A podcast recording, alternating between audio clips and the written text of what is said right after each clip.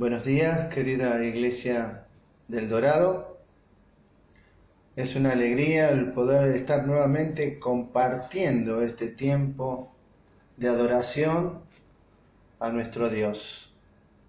Tiempo que hemos comenzado por medio de la capacitación bíblica, que continuamos a través de las alabanzas y que ahora vamos a deleitarnos en la palabra del Señor.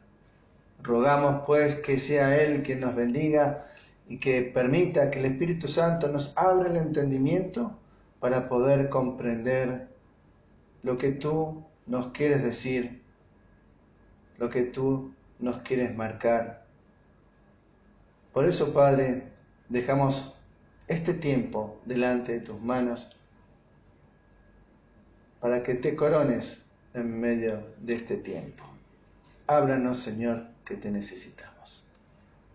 En el nombre precioso de nuestro amado Salvador Jesucristo. Amén. Bien, el 24 hemos cumplido 32 años de presencia cristiana, de presencia bautista en el barrio del Dorado.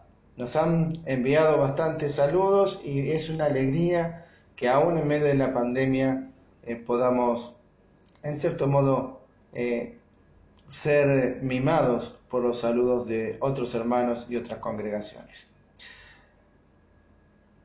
Es bueno estar en este tiempo también enviando saludos como hemos enviado a la iglesia eh, bautista, la primera bautista de Lanús, que cumple nada más ni nada menos que 99 años también de presencia cristiana y presencia bautista en aquella ciudad.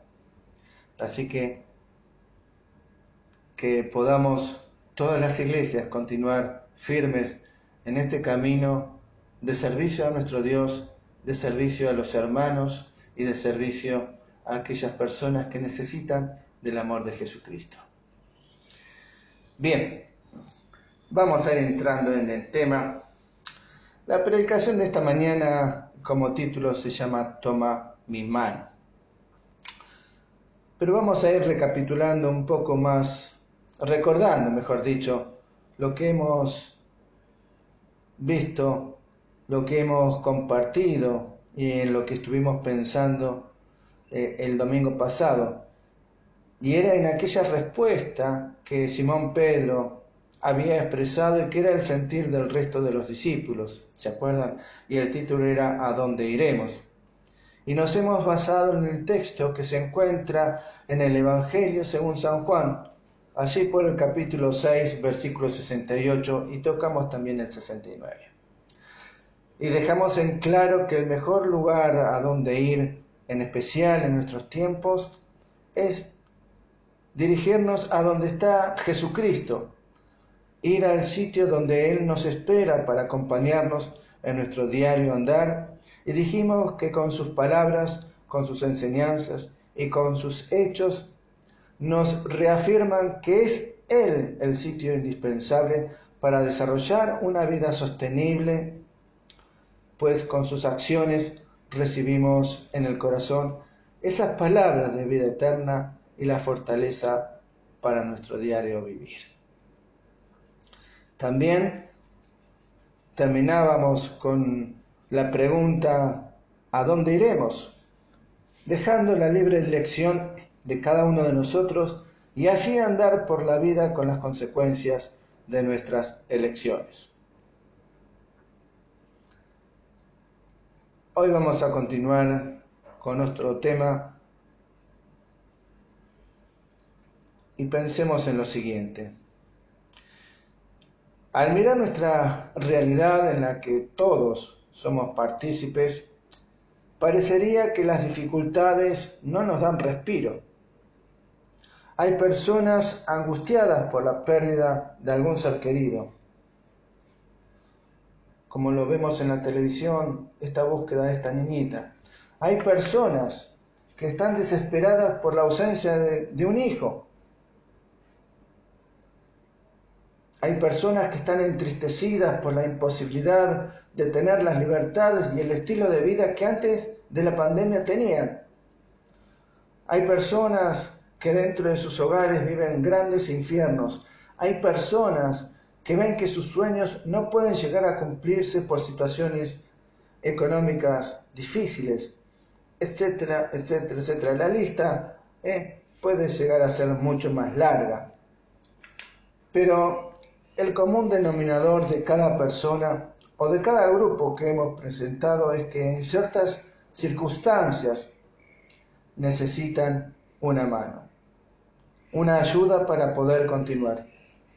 Dice la palabra de Dios allí en Proverbios 12:26, en la versión reina Valera contemporánea, el justo sabe guiar a su prójimo.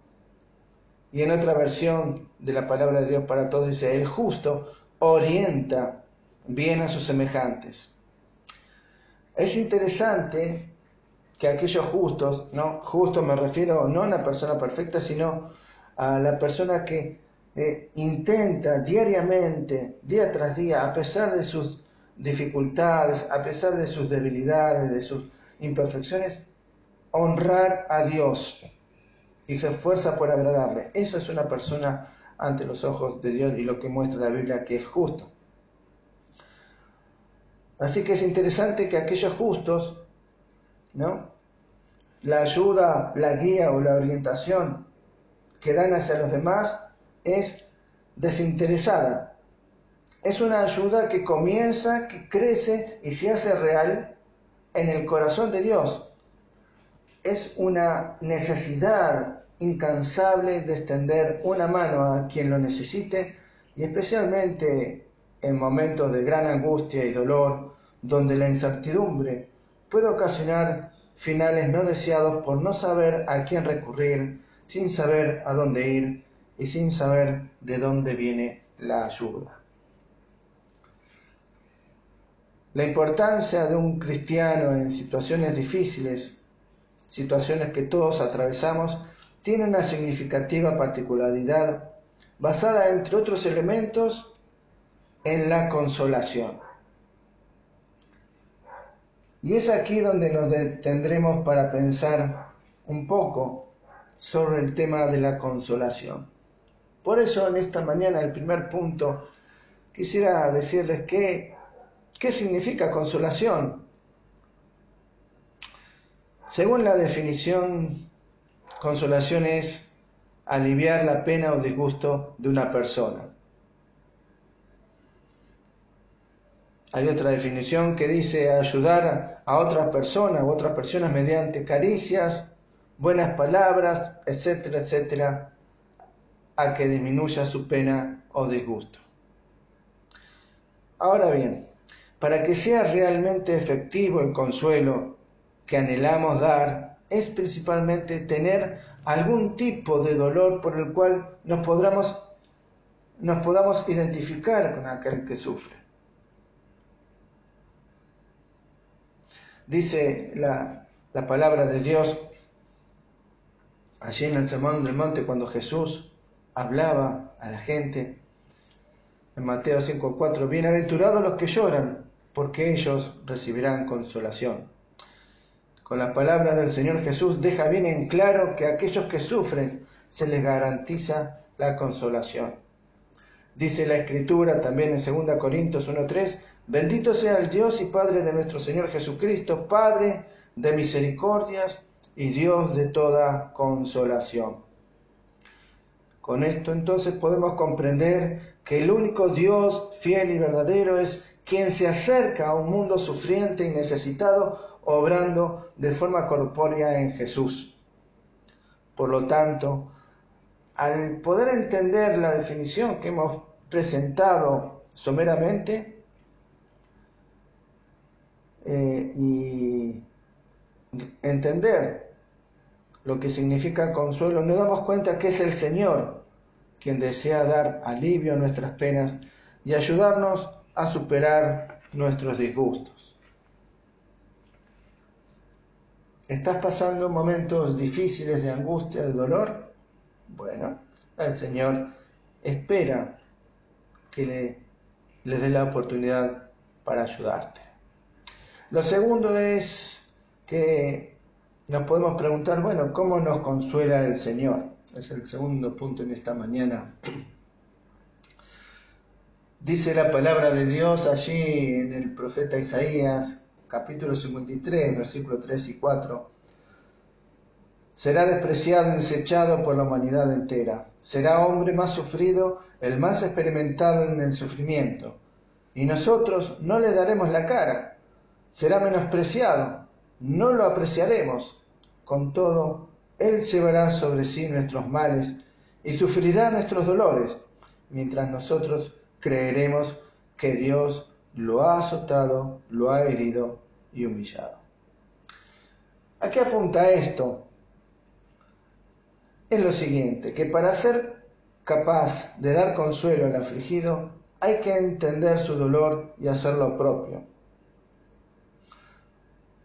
Desde este punto, quien nos comprenderá completamente es Jesús, quien fue a la cruz del Calvario para entregar su cuerpo y derramar su sangre por amor a una humanidad sumergida en la oscuridad, la cual expresa su sufrimiento y dolor en distintas maneras. Es el Señor quien resucitado confirmó con sus palabras y es Él con su gloria y potestad que desea derramar su amor y compañía y su inagotable fuente de vida para todo aquel que desee recibirlo en su vida y quiera seguirle a raíz de aquel amor. El Señor nos consuela porque es el Espíritu Santo que nos confirma que está a nuestro lado en momentos difíciles de vivir. El Señor nos consuela porque nos conoce y nos entiende y es Él quien arbitra todos los medios para que su consolación esté a nuestro alcance, esté en las puertas de nuestro corazón y pueda ingresar a nuestra alma. Es su mano la que se extiende hasta nosotros en forma de socorro, ya sea con los hechos que Él hace, ya sea con sus palabras que alimentan y alientan nuestro golpeado corazón. El Señor también nos consuela a través de hermanos fieles y maduros en la fe dice la palabra de Dios en Tesalonicenses, 1 Tesalonicenses 3:7. Por eso, hermanos, en medio de toda nuestra necesidad y aflicción, fuimos consolados de vosotros por medio de vuestra fe. También en Hechos 16:40 dice, entonces salieron de la cárcel y entraron en la casa de Lidia, y habiendo visto a los hermanos, los consolaron y se fueron en Colosenses 2.2, en la versión Palabra de Dios para Todos, dice así, me esfuerzo porque quiero que reciban consuelo y que estén animados y unidos en amor. Quiero que tengan la sólida convicción que viene del entendimiento para que conozcan muy bien el plan secreto que Dios les ha descubierto ahora. Ese secreto es Cristo mismo. Y en 2 Corintios 7, 6 y 7 dice, pero Dios, que consuela a los humildes, nos consoló con la venida de Tito. Y, y no solo con su venida, sino también con la consolación con que Él había sido consolado en cuanto a vosotros, haciéndonos saber vuestro gran afecto, vuestro llanto, vuestra solicitud por mí, de manera que me regocijé aún más. Con estos versículos nos damos cuenta que eh, dentro de los recursos con que el Señor se vale, envía a personas para socorrer a quien sufre y necesita de consolación. Pero quisiera nuevamente leer aquel versículo que está en Colosenses 2.2, que dice así, me esfuerzo porque quiero que reciban el consuelo y que estén animados y unidos en amor. Lo que, lo que quiero resaltar es que existe una eficiente ayuda y que es capaz de dar consuelo al afligido, que es producto de la unidad y del amor. Hay que lograr sentir el dolor del otro y hacerlo propio porque ya hemos experimentado la angustia y el dolor en algún otro momento. A lo que apunto es que únicamente quien comprende y se compadece del que sufre podrá confortarlo y ayudarlo en su dolor. Como dice la palabra de Dios, el justo sabe guiar o sabe orientar a su prójimo. Es necesario primero lograr la empatía con aquel a quien se desea dar consuelo y desde allí aplicar la misericordia, porque desde la empatía y la misericordia podremos determinar su naturaleza, sus características y las condiciones del que necesita ser consolado, como lo hace el Señor con nosotros, por eso Él sufrió, entre otras cosas, para podernos consolar. Para cerrar esta idea, quiero recordar que quien está detrás de toda consolación y que la derrama amorosamente de distintas maneras, ya sea obrando extraordinariamente, ya sea por medio de la Biblia o a, través de su iglesia, mediante hermanos que han experimentado eh, dolor en sus propias vidas, es el Señor el que está. Dice el Salmo 116, 8, Dios mío, Tú me salvaste de la muerte, sacaste, secaste mis lágrimas de mis ojos y no me dejaste caer. Y el Salmo 126, 5 dice, los que sembraron con lágrimas, con regocijo segarán. ¿Estás pasando tristezas? ¿Necesitas quien esté a tu lado y te consuele? Es el Señor el que está preparando todo para acompañarte, ya sea por su palabra, ya sea por,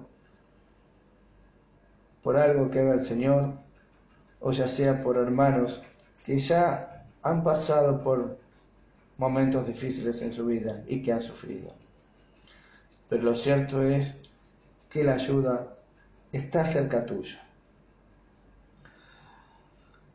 Lo tercero que quiero decir en esta mañana es ¿para qué recibir consolación? Y aunque parezca una pregunta simple, tonta quizás, y fácil de responder, podríamos decir que la consolación que recibimos es para levantarnos y levantar a otros del pozo de la angustia y del dolor, e ir avanzando nuevamente por el camino de la vida que nos toca vivir con la certeza de que pase lo que pase, si nuestra vida está bajo el control del Señor Jesucristo, podremos continuar creciendo con una fe mucho más robusta para comprender también que no estamos solos en este mundo, el cual tiene una fachada de triunfalismo y libertad, y sin embargo detrás de esta cara hay un mundo totalmente vacío, ya casi sin principios y sufriente. Hemos de recibir consolación porque es parte de la vida misma ¿eh? pasar por experiencias duras, tristes y hasta totalmente extensas, pero al salir de aquellas duras pruebas habremos de darnos cuenta que hay un amor que nos busca, que sufre y se desespera por nuestro bienestar. Habremos de aprender que el amor y la presencia del Señor Jesucristo alcanza para llegar a la plenitud de vida, puesto que la prueba es pasajera y Jesucristo es eterno obrando a nuestro favor. Por otro lado, al pasar por momentos donde necesitamos ser consolados, es para ser partícipes, no solamente los sufrimientos de Jesús, sino también de los sufrimientos del que necesite consolación. Como dice la Escritura allí en 2 Corintios, capítulo 1, versículos 3 al 7, que dice así la palabra. Bendito sea el Dios y Padre de nuestro Señor Jesucristo, Padre de las misericordias y Dios de toda consolación, que nos consuela en todas nuestras tribulaciones para que también nosotros podamos consolar a los que están sufriendo por medio de la consolación con que nosotros somos consolados por Dios. Porque así como abundan en nosotros las aflicciones de Cristo, así también por el mismo Cristo abunda nuestra consolación. Si nosotros sufrimos para que ustedes reciban consolación y salvación. Si somos consolados es para que ustedes reciban consuelo y puedan soportar como nosotros cuando pasen por los mismos sufrimientos. Firme nuestra esperanza respecto a ustedes, pues sabemos que así como participan de nuestras aflicciones, también participan en nuestra consolación. Todos los seres humanos, todas las personas, de una manera u otra estamos diseñados para entender el sufrimiento. Mucho más quienes son cristianos y que hayan tenido que pasar por la escuela del dolor, siendo de esa manera la cualidad fundamental para conectarse profundamente con el que sufre y así poderle ayudar a levantarse, porque la vida tiene mucho más valor continuando con Jesucristo a lo largo de nuestra existencia en este mundo.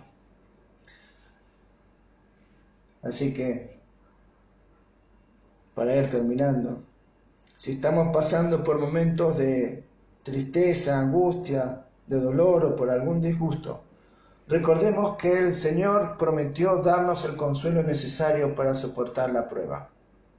Como Él mismo lo decía, bienaventurados los que lloran, porque ellos recibirán consolación. La promesa está dada y no se retarda en cumplirse. Y si ya hemos pasado por momentos de penuria y hemos salido a frote gracias al Señor, y Dios de toda consolación, tengamos presente que estamos habilitados, respaldados, para poder ayudar a quienes estén sufriendo y necesitan del Señor y de nuestra compañía. De todos modos, desde cualquiera de estas situaciones, es el Señor que nos dice, aquí estoy, toma mi mano. Que el Señor nos bendiga y si alguien está pasando momentos difíciles donde necesita ser consolado para continuar, no dude en buscar al Señor. Ábrale la puerta de su corazón y dígale, Señor, te pido perdón por mis pecados, me arrepiento por estar alejado de ti.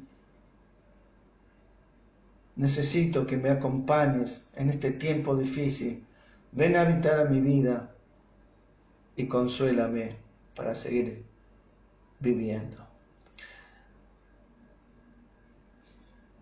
Quizás haya hermanos que están pasando por momentos difíciles y que también necesitan la consolación de nuestro eterno Dios. Sepamos que Dios nos permite pasar por estos momentos para ver toda la grandeza de nuestro Dios para comprobar nuestra fe y también para estar preparados para ayudar a otros que sin Dios no podrían hacerlo. Que Dios nos bendiga en esta mañana y que su gracia, su poder, su amor y su consolación nos acompañen cada día. Les mando un abrazo grande y terminemos con una oración. Padre Santo, gracias porque eres el Dios de toda consolación.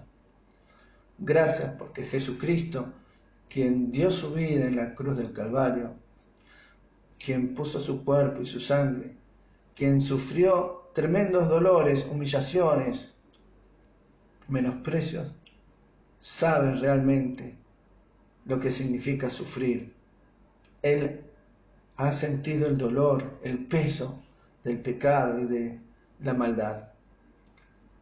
Gracias porque en Él tenemos la fortaleza cuando escuchamos sus palabras, sus palabras que nos consuelan, que nos alientan y que nos dicen que todavía hay mucho por, por dar, mucho por recibir, mucho por aprender. Gracias porque en Él tenemos la oportunidad de abrir nuevos caminos y que nuestra vida pueda ir marchando junto a Él por esas sendas de libertad.